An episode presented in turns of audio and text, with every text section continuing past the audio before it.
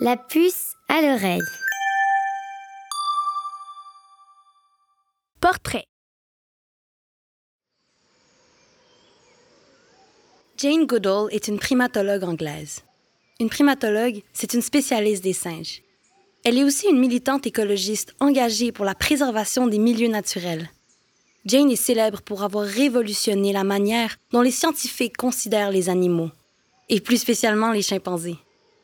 Aujourd'hui, on te raconte comment cette jeune Britannique sans diplôme est devenue une experte des singes et une vedette mondiale.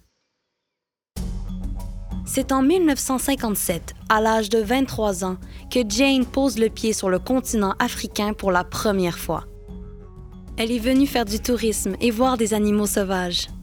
Mais ce qu'elle ignore, c'est qu'elle va s'y installer et vivre dans la jungle avec une colonie de chimpanzés. Depuis son enfance en Angleterre, Jane est fascinée par la nature et les animaux. D'ailleurs, son premier toutou est un chimpanzé, Jubilee, un animal en peluche qu'elle adore. Elle rêve de visiter l'Afrique pour en découvrir la faune. Mais sa famille n'a pas d'argent pour lui payer des études en biologie ou un voyage en Afrique. Jane ne se décourage pas. Elle travaille fort pour rassembler de l'argent et elle parvient à rejoindre une amie au Kenya, qui était à l'époque une colonie anglaise. Quand Jane arrive en Afrique de l'Est, elle trouve rapidement du travail. Elle va aider le scientifique Louis Leakey sur des chantiers de fouilles en Tanzanie, un pays voisin du Kenya. Louis fait des recherches sur les origines de l'humanité. À ses côtés, Jane apprend plein de choses et voit de très près des animaux sauvages. Un jour, un jeune lion la suit sur plusieurs mètres alors qu'elle marche dans la brousse. Tu imagines? C'est un peu effrayant, mais pour Jane, quel bonheur. Un jour, Louis lui propose de travailler sur un nouveau projet. Il veut étudier les primates, c'est-à-dire les singes, car il pense que ces animaux sont les lointains cousins des humains. À l'époque, tout ça, c'était juste une théorie. Mais maintenant, c'est connu. Les singes et les humains ont des ancêtres en commun. En fait, Louise veut que Jane aille vivre avec des chimpanzés pour les étudier, car on ne sait pas grand-chose sur eux. Jane n'en croit pas ses oreilles. Cette proposition, c'est tout ce dont elle rêvait. Ça lui paraît même incroyable, car aucune femme n'avait jusqu'à présent eu ce genre d'opportunité.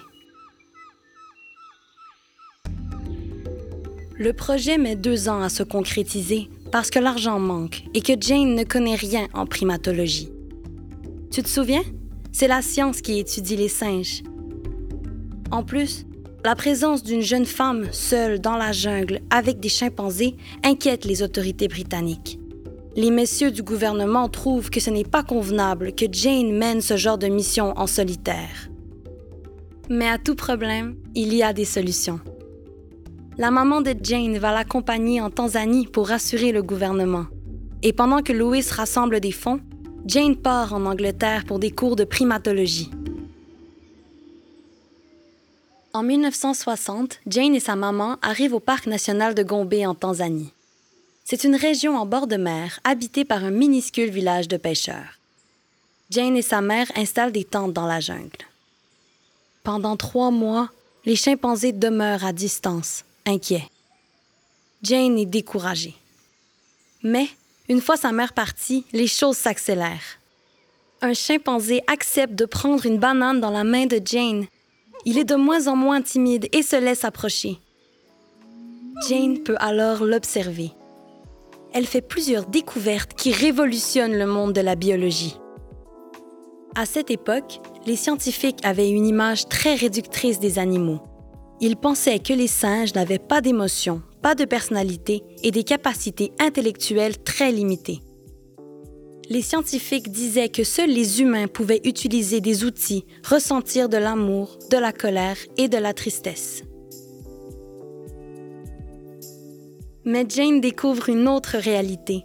Les chimpanzés utilisent bien des outils. Ils le font devant ses yeux. Les chimpanzés ont aussi des personnalités, des émotions. Ils sont très intelligents, ils communiquent et ils s'apprennent des choses entre eux. Ils sont aussi capables de grande violence, au point de se faire la guerre. En fait, Jane se rend compte que les chimpanzés ressemblent beaucoup aux humains. Ces découvertes bouleversent les théories scientifiques de l'époque, mais tout le monde n'est pas prêt à les entendre. De nombreux biologistes refusent d'y croire. Certains ont des mots durs envers Jane. Ils disent que cette jeune femme sans diplôme a probablement rêvé et ne sait pas de quoi elle parle. C'est que la primatologie et le monde académique étaient alors largement dominés par les hommes. En fait, le sexisme de l'époque cause plein de difficultés à Jane. Heureusement, le célèbre magazine scientifique, le National Geographic, lui accorde sa confiance. Ils sentent bien qu'elle fait des découvertes fascinantes. Le magazine publie les articles de Jane et un reporter vidéo vient en Tanzanie documenter sa vie avec les chimpanzés. Dans leur maison, les gens se passionnent pour les images en couleur des chimpanzés auprès desquels vit une jeune Anglaise.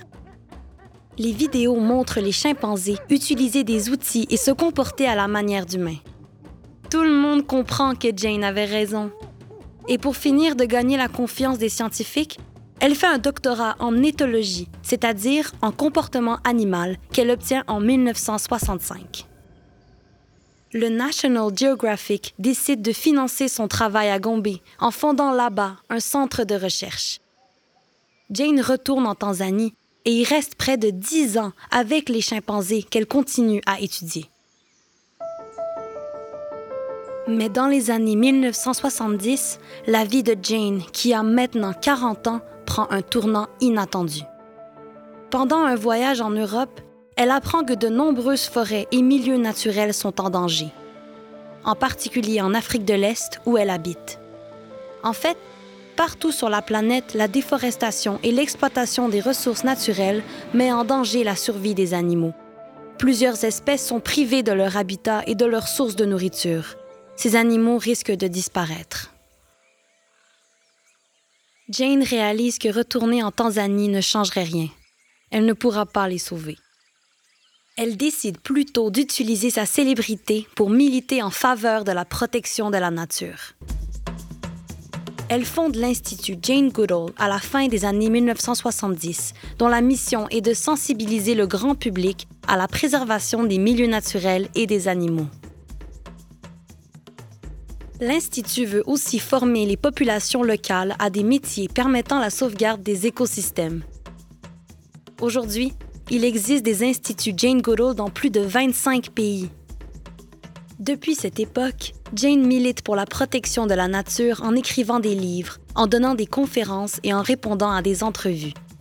Aujourd'hui âgée de 86 ans, elle a consacré sa vie à étudier et défendre les droits des animaux. Jane Goodall est la première femme devenue primatologue. En fait, ses découvertes poussèrent Louis Leakey, son mentor, à engager d'autres femmes pour conduire des recherches sur les primates. Sept ans après l'arrivée de Jane à Gombe, l'Américaine Diane Fossey reçut la responsabilité d'aller au Rwanda étudier les gorilles. Quelques années plus tard, la Canadienne et lituanienne Birute Galdikas partit en Indonésie étudier les orang-outans. C'est ainsi que Jane a ouvert la voie aux femmes en biologie. Grâce à sa curiosité et sa détermination, Jane Goodall a pu réaliser son rêve, vivre et étudier les animaux. Ces découvertes ont complètement changé la manière dont on les perçoit. Des êtres sensibles et intelligents qu'il faut protéger et dont il faut protéger l'environnement. Grâce à Jane, les enjeux liés à la préservation des milieux naturels sont bien connus du grand public. Il y a encore du travail à faire, mais Jane a réussi à faire changer les choses. Elle est la preuve qu'il suffit parfois d'une seule personne pour créer des grandes transformations dans la société.